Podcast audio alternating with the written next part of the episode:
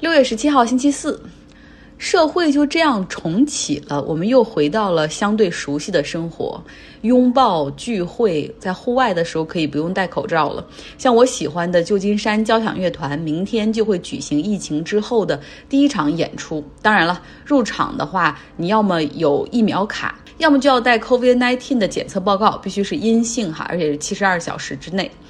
加州政府时隔十五个月之后宣布，社会重视重启，像餐馆、超市里不再有人数的限制，然后社交距离也不必强制执行了。但是我很好奇，就是到底多少人接种了疫苗呢？一开始他们就还每天提这个数据的时候，你就知道很好，还增长很快。但是当现在就不怎么提的时候，就知道其实就没怎么涨过。后来。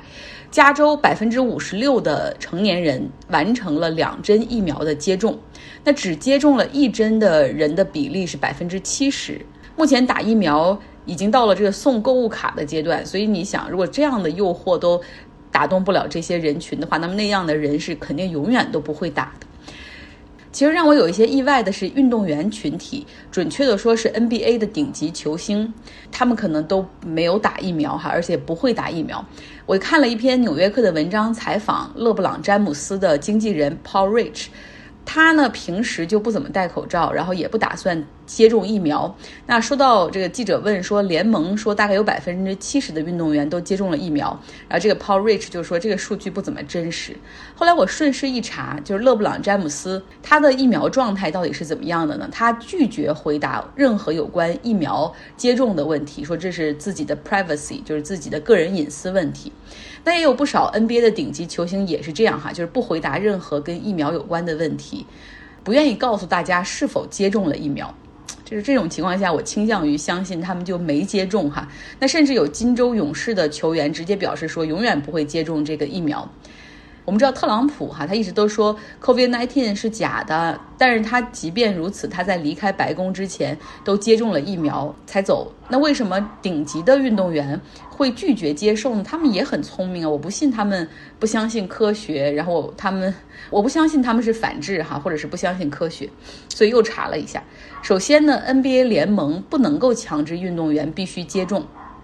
因为你也不知道到底谁有慢性病，会不会引发什么病症，所以他们只能搞激励，就是说，如果一个球队他的球员和工作人员加在一块儿接种率达到百分之八十五的话，那么这个球队在一起的时候就可以不用戴口罩了，在更衣室里也可以外出去餐厅里就餐什么的，一起去就餐。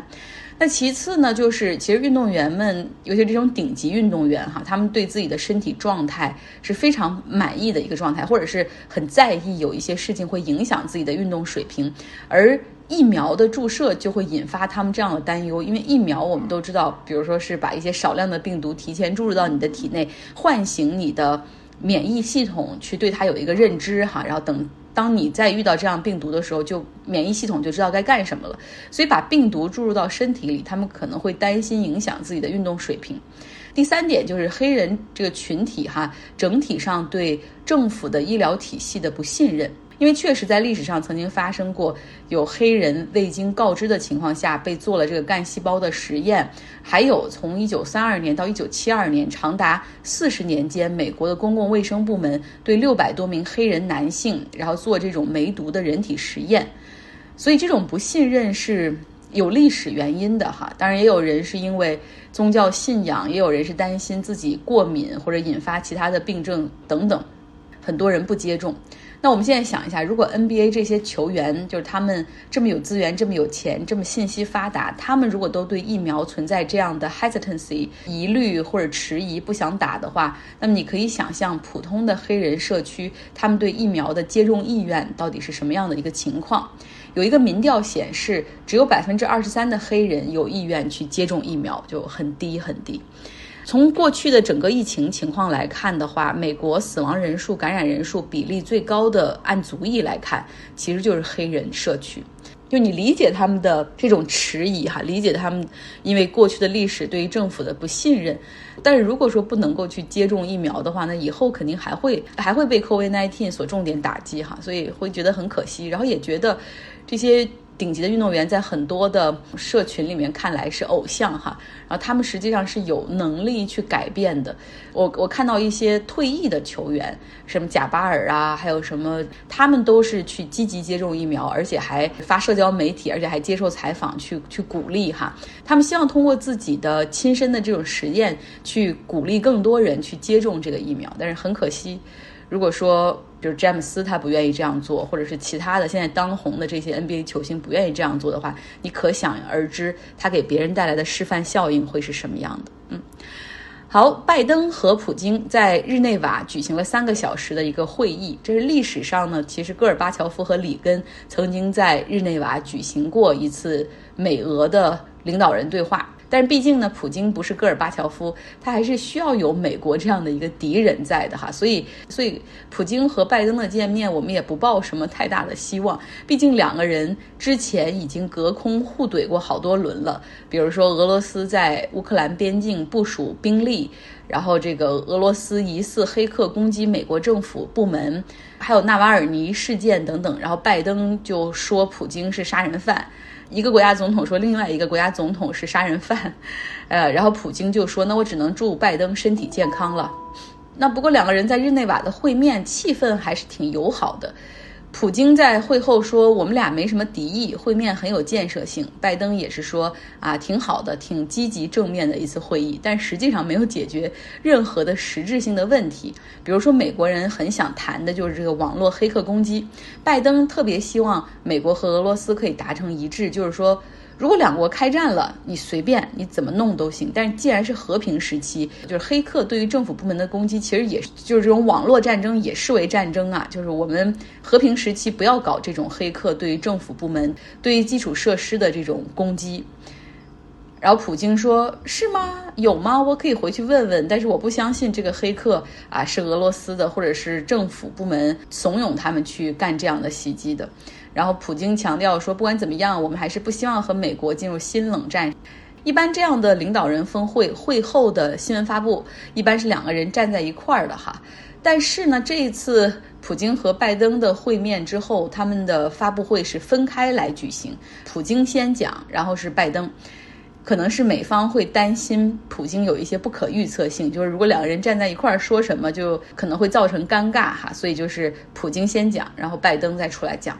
那针对这个纳尔瓦尼反对派领袖，美国也是指责俄罗斯哈，你先是下毒，后来又把他囚禁起来，是反人道主义的。普京对这个的态度还是很强硬，他是说拜登希望我们改进这对待反对派的态度，那不可能，这些反对派对我们国家来说就是破坏国家安全，所以我们不可能改善。那第三点呢，就是说要修复两国的关系哈，这个是达成了共识。首先，这不是新冷战，然后同时呢，这两国之前大使不都已经被互相召回去了吗？那现在大使和外交使节们将重返工作岗位，就把这个华盛顿 D.C. 和莫斯科还是保持着日常的交流渠道。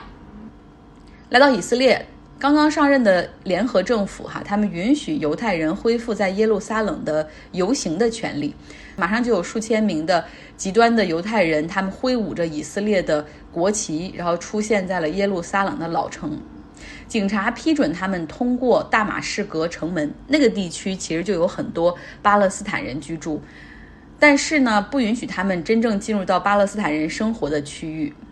耶路撒冷，我们之前讲过，它在这个以色列建国之后就被分为东西耶路撒冷，西耶路撒冷属于巴勒斯坦的地盘儿，但是后来这个通过一九六七年的战争，以色列把它完全控制在自己的这个掌握之中。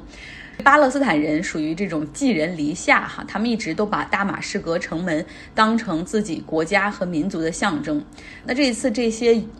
极端右翼的犹太人，他为什么非要搞这个游行？因为他们还没有庆祝今年的耶路撒冷日。之前我们在巴以冲突的时候讲过哈，耶路撒冷日它和这个穆斯林斋月中一个很重要的日子贵夜基本上是重合的。那当时以色列的警察已经禁止巴勒斯坦人上街游行了，但是你肯定不能这个时候你允许犹太人扛着他们的国旗在耶路撒冷老城去庆祝以色列控制了耶路撒冷。然后你这肯定会给双方的矛盾火上浇油，因为你所庆祝的就是对方所失去的。但是现在呢，联合政府中有一个极右的党派，就 Bennett 他领导的这个 The New Right，上任之后干的第一件事就是就是允许犹太人去庆祝。那在犹太人开始庆祝游行之前，警察先把这个街道和马路都清空哈。准确的说，就是把街道上和马路上的这个巴勒斯坦人全部赶走。有的是劝说，但是有的人不愿意离开，他们就会用辣椒喷雾和橡皮子弹。在整个过程中，有二十八名巴勒斯坦人受伤。那随后呢？街道清空之后，这些犹太人就挥舞着他们的国旗，然后为以色列欢呼哈，然后又唱歌又跳舞，同时呢也咒骂巴勒斯坦人。他们喊的是“耶路撒冷是犹太人的，阿拉伯人去死吧”这样的话，就很 offensive。